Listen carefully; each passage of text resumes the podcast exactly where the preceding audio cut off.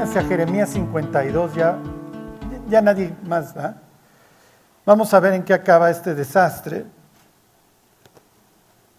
Lo que quiero, lo que, quiero que sepan, eh, qué es lo que está sucediendo en la mente de los israelitas, qué es lo que ellos van a pensar en el exilio. Digo, ya veremos a, a, Daniel cuál es su cosmovisión, qué es lo que él está pensando. Cuando los expulsan, se acuerdan que se van a Oriente. Ajá.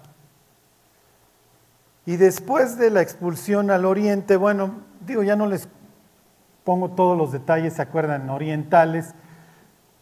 Caín mata a su hermano. y, miren, piensen, y ahorita quiero que, lo realicen. Dios habitaba para los israelitas, ya piensen en David, piensen en Sadoc, el sacerdote. Para los israelitas, miren, se los va a poner bien fácil. Para Salomón, ¿en dónde habita Dios? En el templo. ¿Y dentro del templo dónde habita? Exacto, en el lugar santísimo. ¿Y en el lugar santísimo dónde?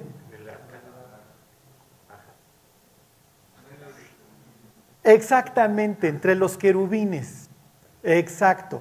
Entonces ahí ustedes pueden ver cómo los israelitas, Dios les enseña a acercarse a Él. ¿Sí me explico? Entonces cuando el sumo sacerdote entra cada año al lugar santísimo, no piensen querubines en mí, Ajá, no, o sea, piensen en, o sea, no piensen en angelitos cachetones que uno ve para un lado y otro ve para el otro, piensen en dos toros con alas o dos leones con alas, ¿ok? O sea, tienes a dos guardianes imponentes, esa es la idea, ¿ok? Los querubines, estos romanos son, son, eh, son romanos, o sea, son escupido, ¿sí? No sé si les pasaba que pensaban en los querubines y pues, eso es lo que viene a la mente, ¿no? O cuando la Biblia dice que el templo tenía pintados querubines, uno pensaba en los angelitos. No, o sea, piensen en... Ok, cuando Caín y Abel van a entregar sus, sus ofrendas, ok, ¿qué es lo que se van a encontrar a la entrada del Edén?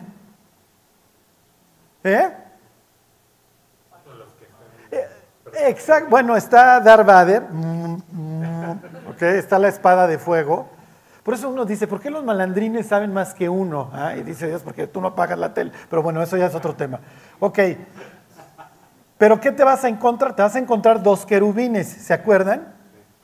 ¿Por qué? Porque están franqueando la entrada del árbol de la vida precisamente para que no, en su desesperación, estos vayan a comer del árbol de la vida. ¿Ok? Entonces, a ver, deja ahí tu, imagínense que Dios está del otro lado, a ver, deja tu ofrenda y entonces, a ver, tú sí entendiste y entonces este deja una, este deja ahí el animal y el otro trae el fruto, ¿se acuerdan? Que va a ser el tema realmente hasta el Apocalipsis, de la tierra. Entonces, no, Abel, tú sabes, perdón, no, Caín, tú sabes que la salvación viene por la muerte de un tercero. Lo primero que hice cuando tus padres cayeron fue prometerles la restauración y maté un animal. Y ellos lo, entienden perfectamente claro. Y entonces se amarga, mata a su hermano y ¿qué es lo que hace? Se va al oriente. Y en el oriente hace una ciudad y le pone el nombre de su hijo a la ciudad. Luego entonces, ¿quién es el papi de la ciudad? ¿Sí se entiende? O sea, el, megalómano este, o sea, el arquetipo del villano que es, que es Caín. Y le manda el mensaje a Dios de que yo voy a ordenar la creación, ¿ok?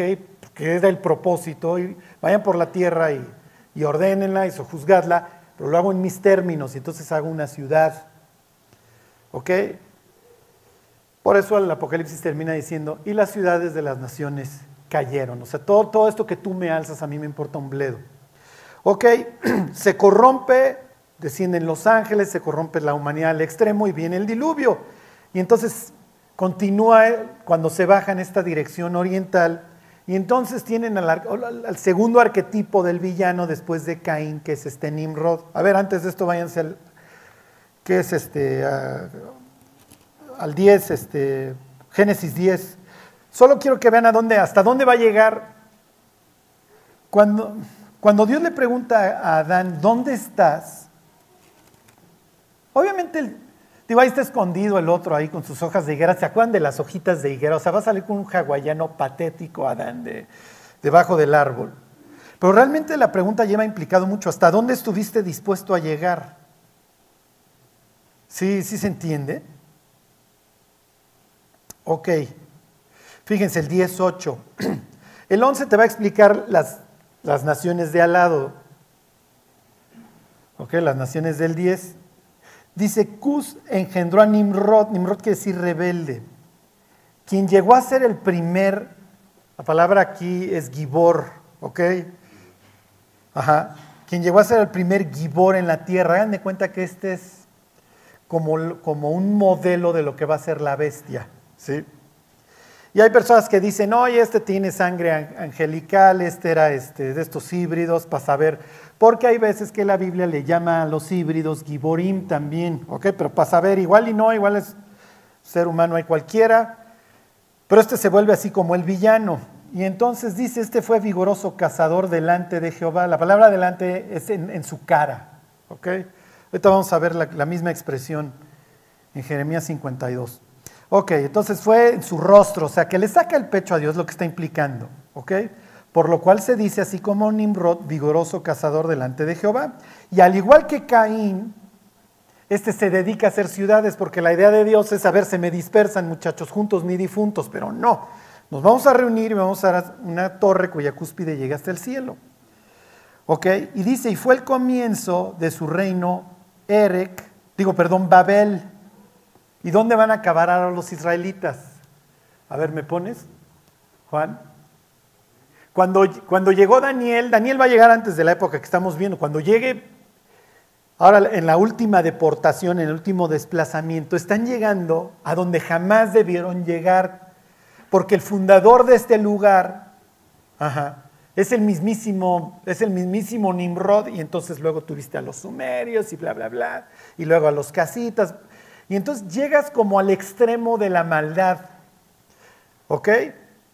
Bueno, se los pongo nada más como ejemplo para que ustedes vean hasta dónde podemos llegar los cristianos. Aquí este, lo que vamos a ver ahora en Jeremías 52, no lo piensen como, hoy el mundo ya está súper mal. Lo que está alrededor de Israel es alrededor de Israel, son las naciones, ¿ok? Cuando ahorita vemos Jeremías 52, se está hablando del pueblo de Dios, y el mensaje es para nosotros. Oye, Charlie, el mundo está bien mal, mi, vecino es alcohólico, es drogadicto, va a acabar súper mal. Sí, ¿qué esperabas? El punto es que el pueblo de Dios no acabe igual, si se entiende. Ok, ahora sí váyanse a Jeremías 52. Porque cuando diga aquí don Jeremías que los llevaron a Babel, en Babel ni siquiera hay cerros. Y acuérdense que los los israelitas entienden que Dios vive en una ciudad. Tú llegas al Apocalipsis, al capítulo 21, y Juan se para en, un monte para ver descender del cielo la nueva Jerusalén. Y busquen, el, y busquen el patrón. Dios rescata de Egipto a los israelitas, lo hace pasar por el abismo y luego se reúne con ellos. ¿En dónde?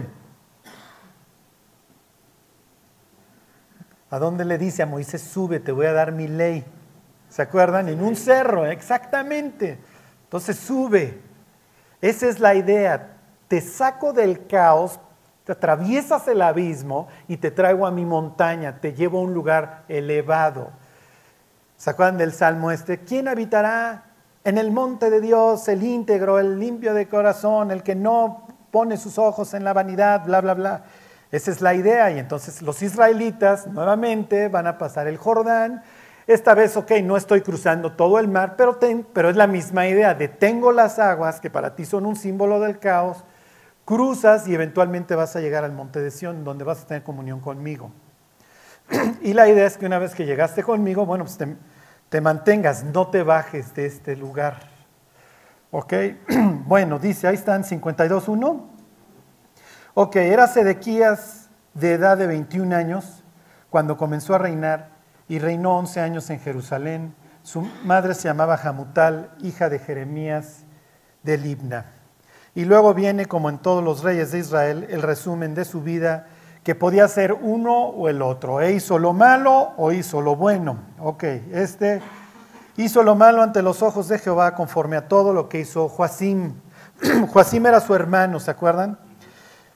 Y me regreso tantito. Hay un rey que se llama Acaz cuando el norte de Israel está cayendo o a punto de caer, que es nefasto. ¿Se acuerdan? A él se le hace la promesa de que la Virgen concebirá, etcétera, etcétera. Pero después de la muerte de Acaz asciende al trono uno de los más grandes reyes de Israel, que es Ezequías. Y Ezequías se rifa, la Biblia dice que nunca hubo un rey como él, soporta el, eh, ¿se acuerdan el sitio asirio? Dios manda un ángel en su fidelidad que se escabecha 185 mil este, asirios y la libran. Y entonces, oye, pues si la libraron, pues este debe de ser la constante para siempre. Ok, vamos a ver, los israelitas se van a dar cuenta que no, que se necesita un poquito de gracia. Pero después de la muerte de Ezequías, ¿se acuerdan qué rey sigue? Manasés, exactamente, el peor rey que tuvieron los, los judíos en el sur. Y el reino de Manasés, si recuerdan, es el más largo. Y dices, Dios, ¿por qué? Hay gentes súper buenas que te aman, que te quieren y se mueren antes de los 50 años. Y hay gentes nefastas por la vida que viven 105 y se mueren con el puño cerrado. Y se acuerdan que Manasés en los últimos años de su vida se convierte en donde Dios está mostrando su misericordia, su gracia. Y este cuate ahí en el último segundo, no en el último porque todavía quiso revertir algo, pero ya no lo logra. ¿Cuál es la moraleja? y lo más importante que sepan que Dios lo dice en el libro de Jeremías y en Segunda de Reyes, yo voy a destruir Jerusalén por la vida de Manasés. Y dices Dios, ok, Manasés fue nefasto, sí, pero Manasés indujo al pueblo y llevó tal, a tal grado la inducción para que se portaran mal los judíos, que eso ya nunca se pudo revertir ni por el nieto que fue Josías, que fue el último gran rey de Israel. Sí se entiende. Nuestra vida puede traer, tener tanta maldad aún como creyentes podemos hacer tanto daño que las siguientes generaciones ya no se levanten con nada. Acuérdense, ¿por qué habla la Biblia? ¿Por qué le dedica dos libros, Crónicas y Reyes, a los reyes de Israel? Porque monkey sí, dijeran los gringos, monkey do, lo que hace el rey, si me explico, tiene un efecto en el pueblo, porque pues este es el rey, este es el ungido, este es el Mesías. Y si este cuate pone la nota X, bueno, pues seguimos a X, y si pone la nota Y, pues seguimos Y. Vosotros sois la, ¿se acuerdan? Sal de la tierra, vosotros sois la luz del mundo. Si los cristianos se portan peor en la oficina que los incrédulos, ¿qué, esperanza tiene el mundo? ¿Sí me explico? Si los matrimonios cristianos están reventando, ¿qué esperanza tiene el de al lado? Sí. Hay un señor que cada vez que me ve me hace una misma pregunta. ¿Sigues casado? Fue a mi boda. Y entonces hay veces que quiero incluir las palabras por desgracia, pero no, no lo hago, ¿ok? Mi mujer es igual, no se preocupen. ¿Por qué? Porque está esperando una conducta distinta de los cristianos. A ver, este cuate del día de su boda se paró frente a tantas personas, se sinceró, contó su vida, echó un rollo de cómo Dios la había cambiado, lo mismo la novia y luego el papá de la novia se aventó un mensaje de la Biblia. ¿Sí se entiende? Entonces las personas están esperando. Cuando ven el pececito en el carro, ¿sí me explicó? Pues no están esperando el rebase por la derecha 120, ¿sí me explicó? o el claxonazo con el recordatorio, etcétera, etcétera. Somos en ese sentido, como dice la Biblia, y nos ha hecho reyes y sacerdotes. Bueno, Sedequías al igual que los otros dos, dos, hermanos, pues, un desastre. Y sacuánse de aquí hace una veleta que no sabe qué hacer. Bueno, versículo 3, y a causa de la ira de Jehová contra Jerusalén y Judá, llegó a echarlos de su presencia. Ahí está nuevamente la palabra cara. ¿Ok? Y se rebeló Sedequías contra el rey de Babilonia. Luego, miren, yo sé que hay muchos matados que van siguiendo todos los pasajes que les digo. Los matados, luego léanse en la noche Ezequiel 17 que habla de toda esta historia, de cómo Dios le, reclama a Sedequías el hecho de haber violado el pacto había ya concertado con Nabucodonosor, porque Nabucodonosor no tiene la intención de destruir, no le interesa destruir Jerusalén. ¿Ok? Pero bueno, tanto fue el cántaro al lago.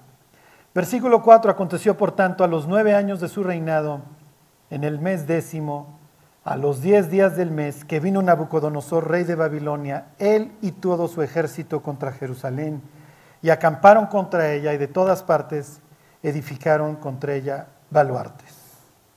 Y estuvo sitiada la ciudad hasta el undécimo año del rey Sedequías, dos años de sitio. ¿Se acuerdan que precisamente unos 80 años antes, durante la época del rey Sedequías, vinieron muchos migrantes del norte? ¿Y qué es lo que contaban los migrantes del norte? No, mira, vino un tipo, un rey asirio. Los asirios eran unos nefa, eran un asco los asirios para la guerra. Dice, vinieron y nos alcanzamos a pintar. Y vino un tal Salmanázar, antes Tiglat-Pileser, luego Salmanázar y luego Sargon, que son los que estuvieron en el sitio. Tres años en el norte se echaron de sitio. Y acuérdense, ¿qué sitio para los antiguos? Lo mismo que para nosotros, cáncer, lupus, sida, desempleo. Lo peor que te puede pasar en la antigüedad es el sitio.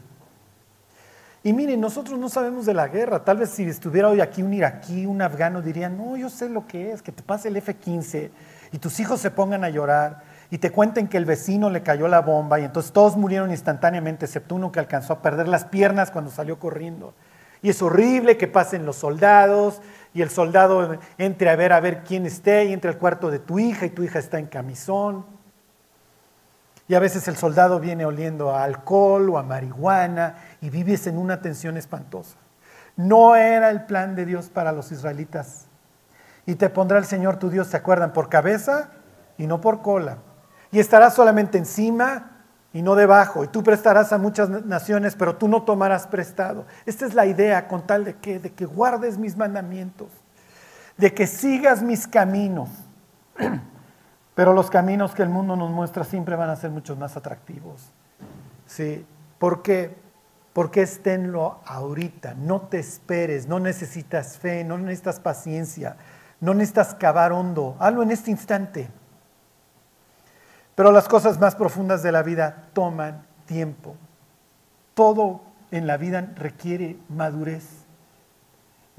Pero hoy se nos mandan mensajes espantosos de que no, no importa, mira, todo es peladito y en la boca, este, no necesitas esperar, si ya lo tienes enfrente, tómalo. Y no es cierto. Ok, versículo 5 perdón, versículo 6, en el mes cuarto, a los nueve días del mes prevaleció el hambre en la ciudad hasta no haber pan para el pueblo. Y Dios se los había prometido ahí en las cláusulas estas, en Deuteronomio 28 y en Levítico 26. En el asedio y en el apuro de los sitios que vas a sufrir, te vas a acabar comiendo a tus hijos. Oye, Charlie, es que eso estaba espantoso que la gente se comiera a sus hijos. Pues sí, el hambre es canija. ¿Sucede hoy? ¿Sucede hoy que las gentes estén dispuestas a destruir a sus familias, parece con un modelo más, más reciente? Claro, claro, porque tenemos esta mentalidad, no me importa si mi hijo va a crecer sin un padre, me gusta el chavo y en este instante me acuesto con él. Y si no se me antoja tenerlo, bueno, pues ni modo, ya iré ahí a una camilla fría en un lugar espantoso a que me lo extraigan.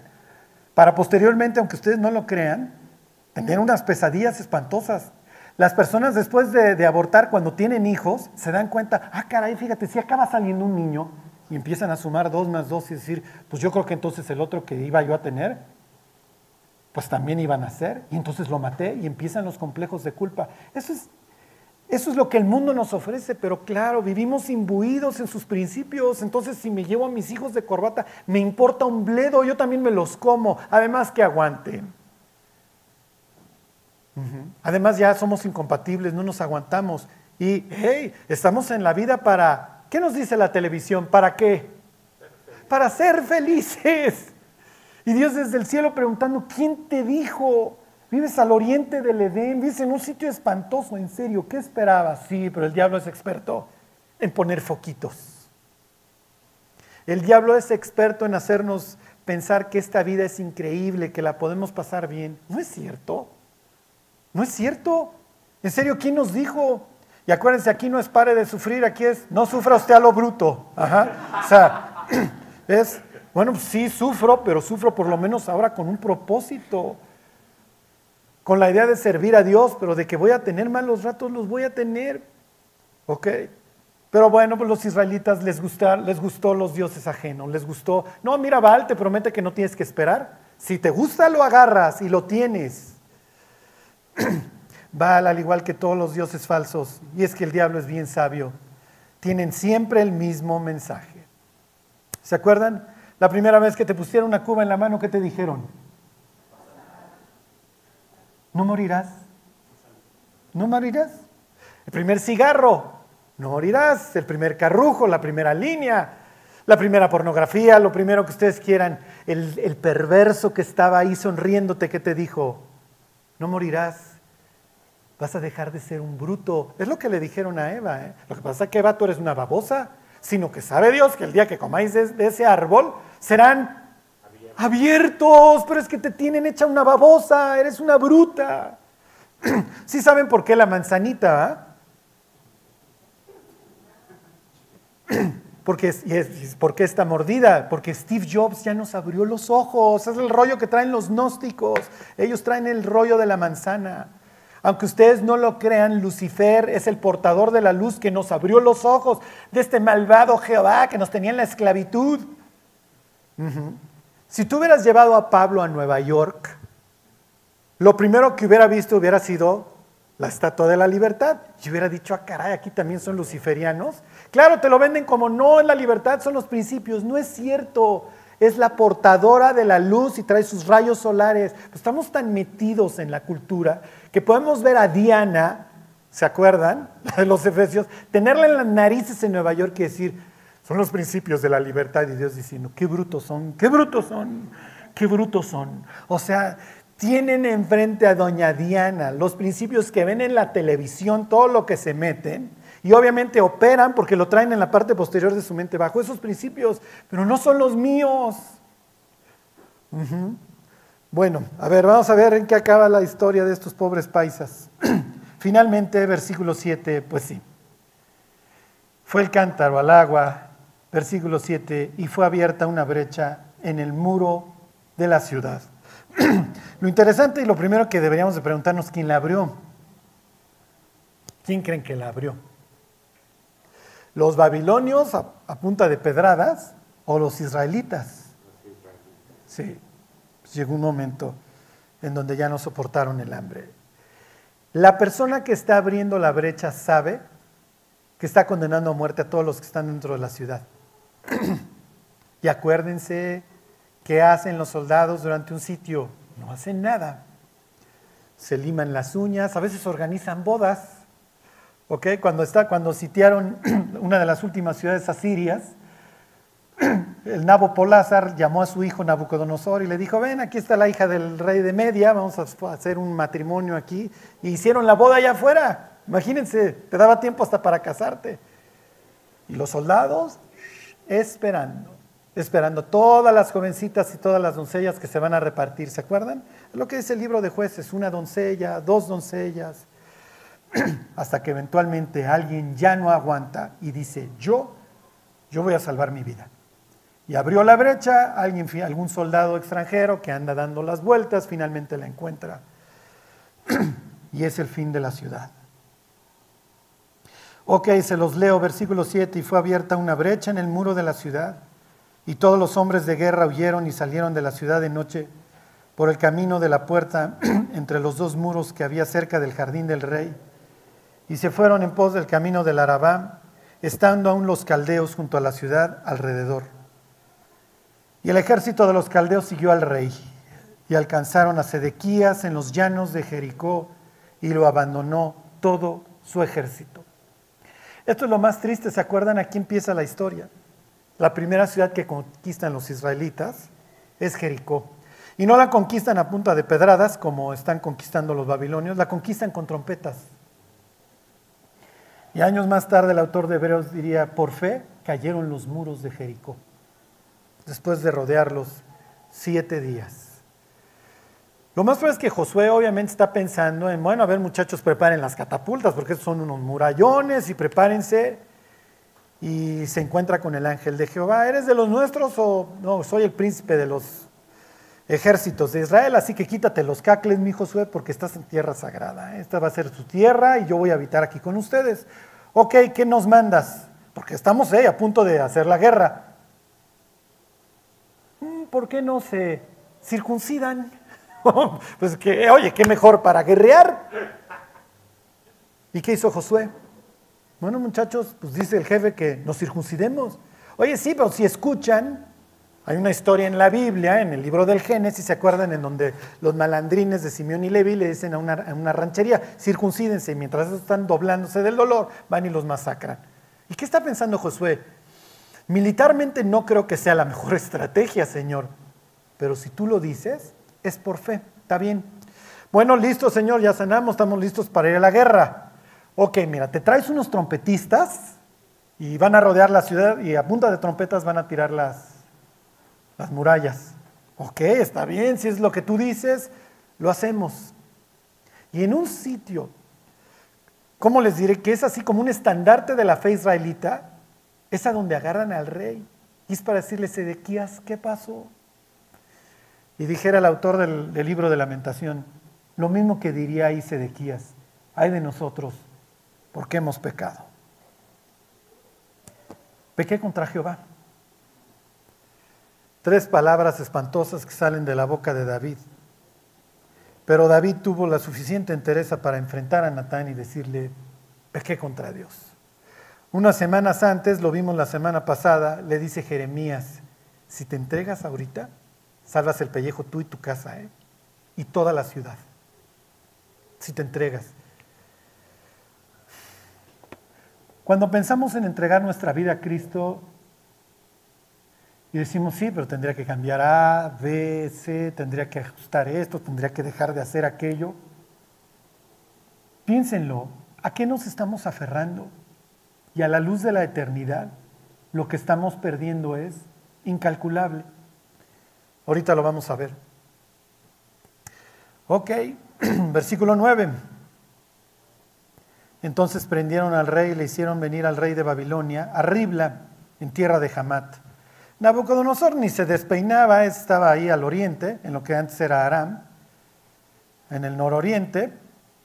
Y bueno, pues ya llegó y pronunció sentencia contra él. Y degolló al rey de Babilonia a los hijos de Sedequías delante de sus ojos. Felicidades, Sedequías. ¿En qué está pensando Sedequías en ese instante? Más bien no les pregunto en qué, en quién.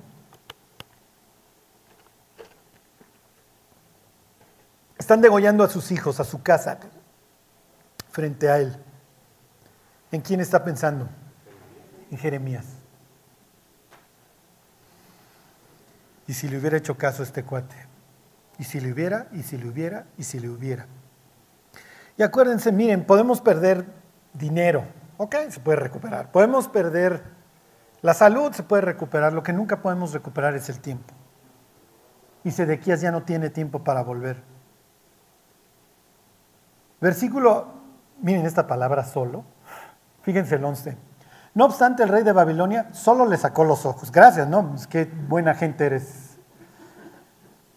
No obstante, el rey de Babilonia solo le sacó los ojos a Sedequías y le ató con grillos y lo hizo llevar a Babilonia y lo puso en la cárcel hasta el día en que murió.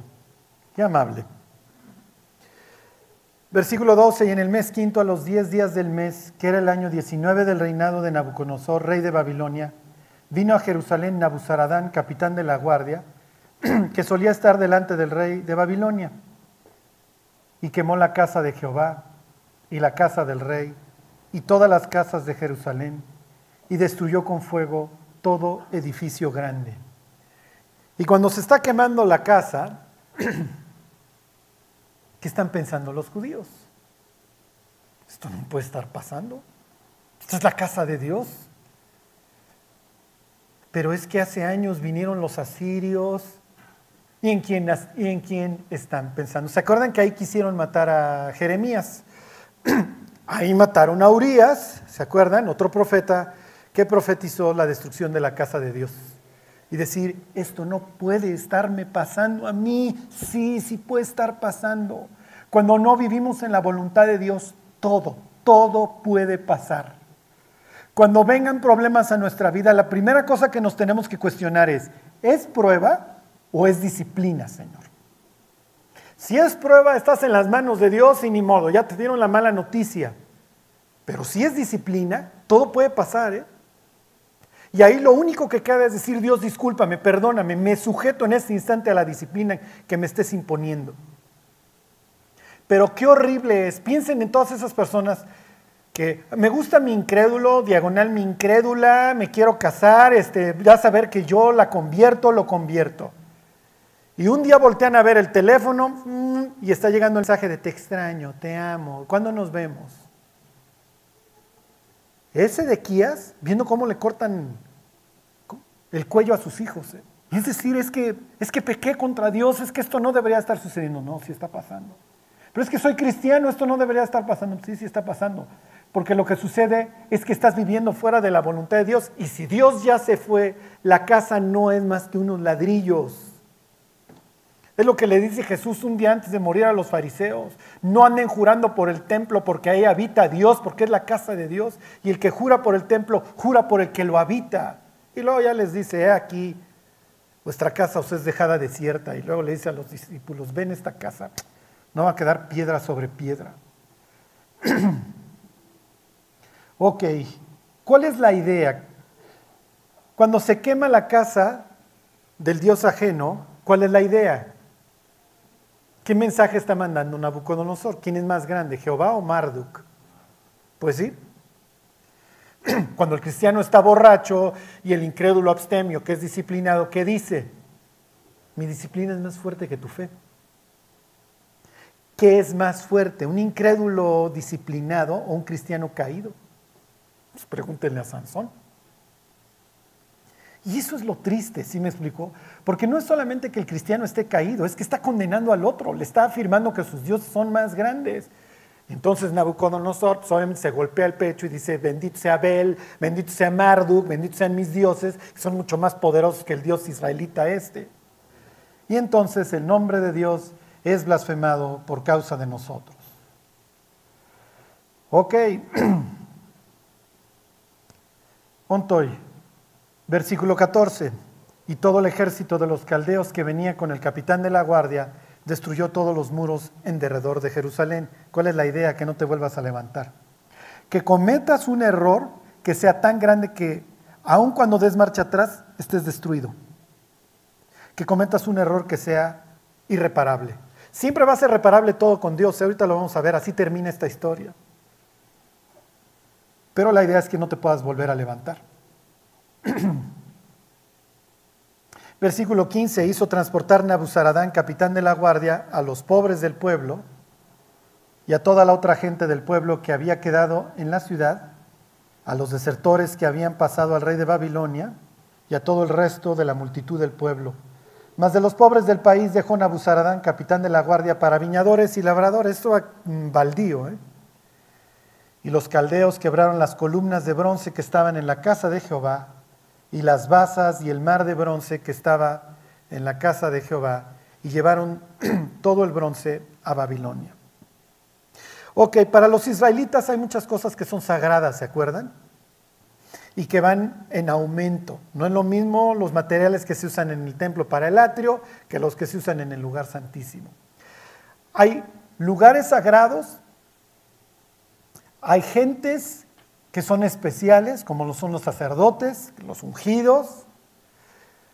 Hay cosas especiales que son sagradas. Y el capítulo 52 de Jeremías, hay tiempos sagrados, hace referencia a todas estas cosas. Al destruir el templo, se le está privando a los israelitas de celebrar sus fiestas, sus tiempos señalados.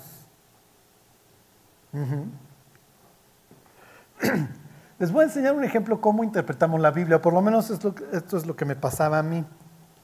A ver, váyanse a Génesis 1. Este es el día 4. Miren, es el, el 1.14. Este, digo, la traducción nos, nos, como que nos finta para un lado, ¿ok? Como que nos inclina hacia un lado, pero fíjense, dice el 1.14.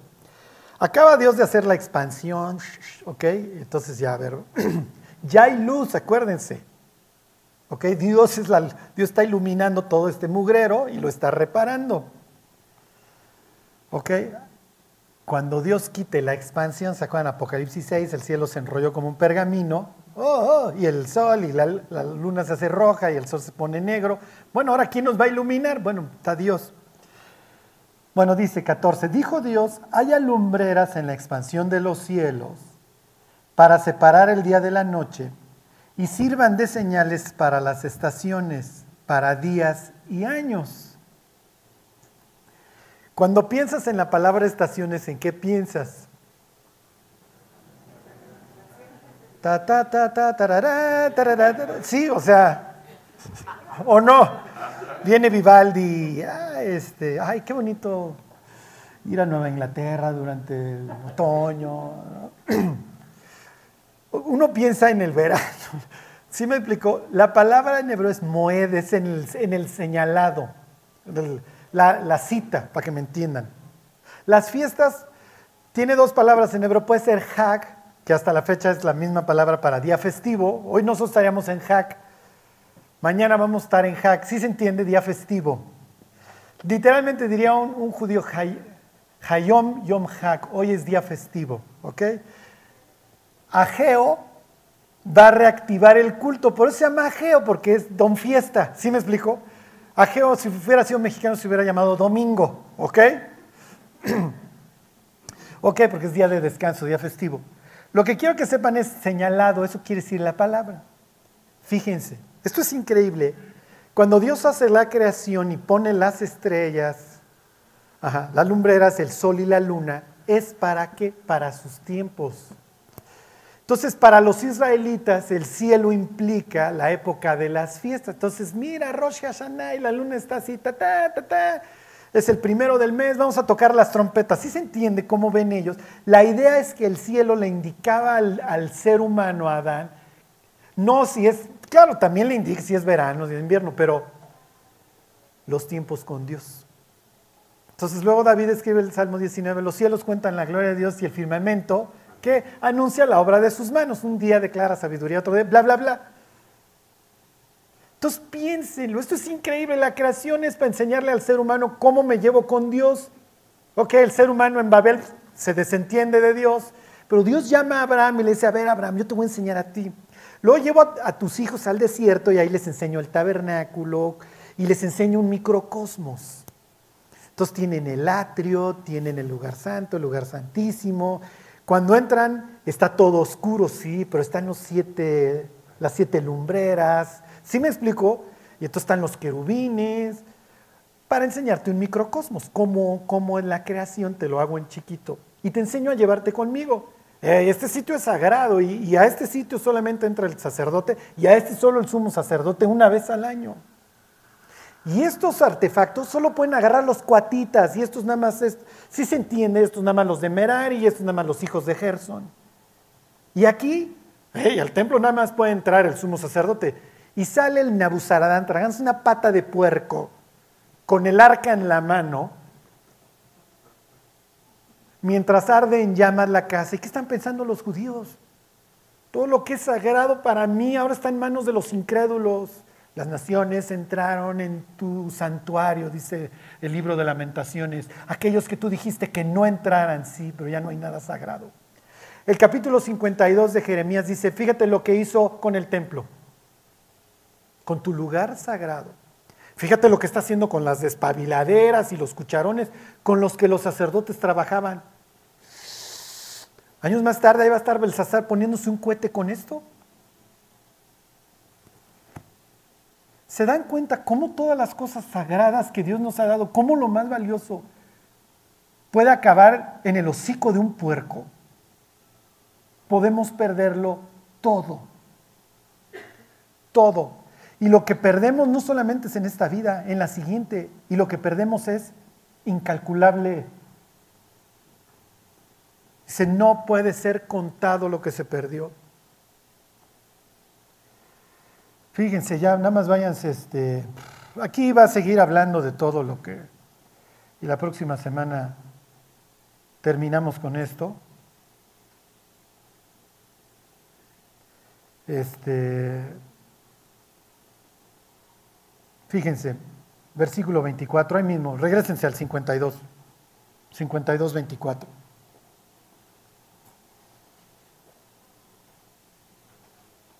Dice, tomó también el capitán de la guardia a Seraías, el principal sacerdote, a Sofonías, el segundo sacerdote, y a tres guardas del atrio. Y de la ciudad tomó un oficial que era el capitán de los hombres de guerra, a siete hombres de los consejeros íntimos del rey que estaban en la ciudad y al principal secretario de la milicia que pasaba revista al pueblo de la tierra para la guerra, y sesenta hombres del pueblo que se hallaron dentro de la ciudad. Los tomó pues Nabuzaradán, capitán de la guardia, y los llevó al rey de Babilonia en Ribla. Ahí van los sacerdotes, ¿ok? Ahí van las gentes que son los ungidos. Cuando los, ¿se acuerdan? Cuando ya tenían la suficiente edad, había que ungirlos, les ponían aceite en la oreja derecha, en el pulgar derecho, de la mano y del pie. Y el rey de Babilonia los hirió y los mató en Ribla, en tierra de Hamat. Así Judá fue transportada de su tierra. También los sacerdotes, Dios sí. Tu tierra está siendo desecrada y la tierra es sagrada.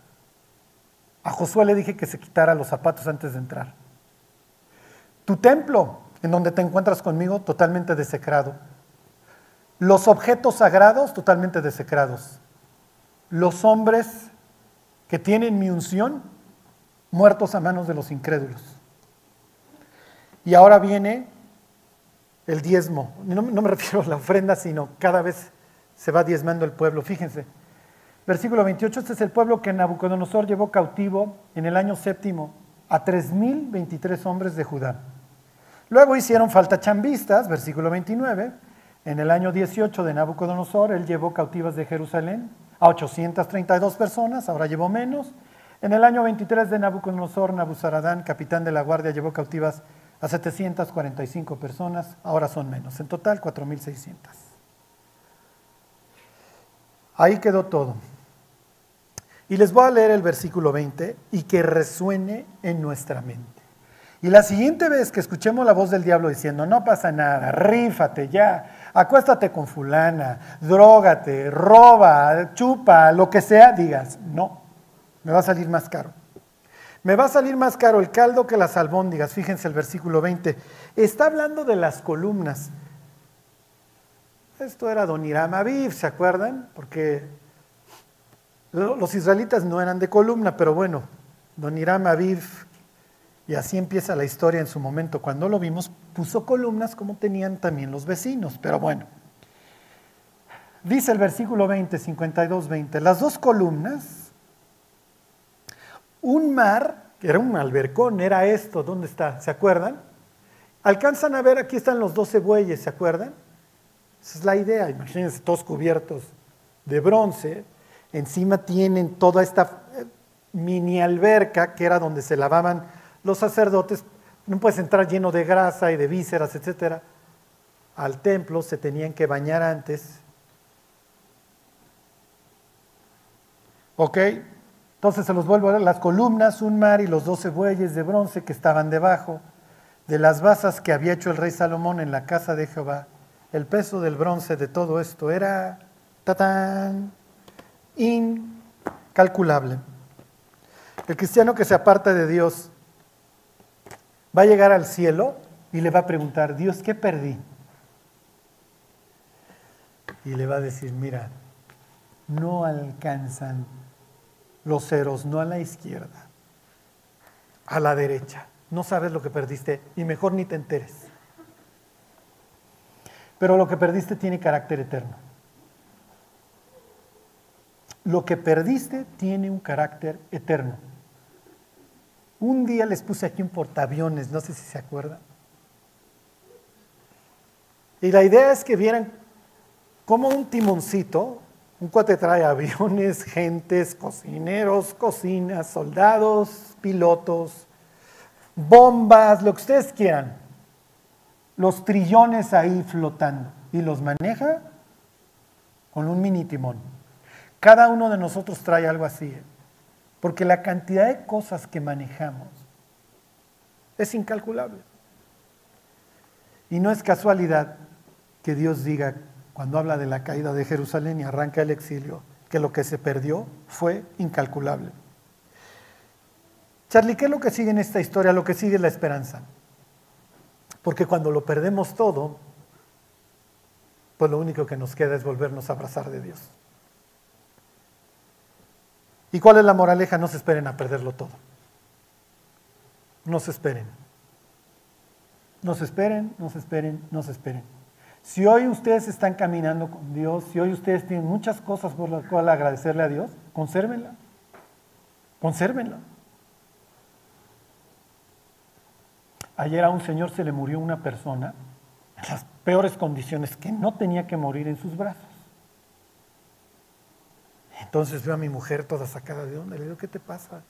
No, dices que se le murió un señor, otro, una persona que conozco desde hace, desde que era yo niña en sus brazos. Y no tenía que morir el Señor para nada. Y entonces dije, no, no, no, qué forma de morir, no, no. Dice la Biblia, ¿para qué acortas tu vida? Si hoy estamos caminando con Dios, el diablo nos va a querer robar. Eso es verdad. Pero miren, gracias a Dios esos Jeremías que nos andan gritando, maestro, por ahí no es. Yo sé que el diablo te está diciendo que no va a haber bronca, sí la va a haber. Y lo que vas a perder no tiene, es incalculable, no, no se puede contabilizar. Bueno, vamos a orar y vamos a pedirle a Dios que, que ponga en nosotros el único temor sano, el temor a Él, el temor a salirnos de su voluntad. Porque lo último que queremos es ver a Nabucodonosor armando sus andamios afuera de nuestra ciudad. Dios te queremos dar gracias por todo lo que tú nos has dado. Dios, tú sabes que no lo merecemos. Así como tu pueblo era un pueblo esclavo y le diste todo, Dios, tú nos has redimido, nos rescataste, nos has dado paz, Dios. Nos has dado una salvación tan grande. Ayúdanos, Dios, a no derrochar lo que nos has dado. Ayúdanos a tener temor de salirnos de tu voluntad, Señor. Bendice esta iglesia, Dios, que, que seamos, Dios, portadores de tu palabra, que le podamos decir al mundo que está perdido que va camino al infierno, Dios. Pon esa urgencia en nuestros corazones, te lo pedimos por Jesús. Amén.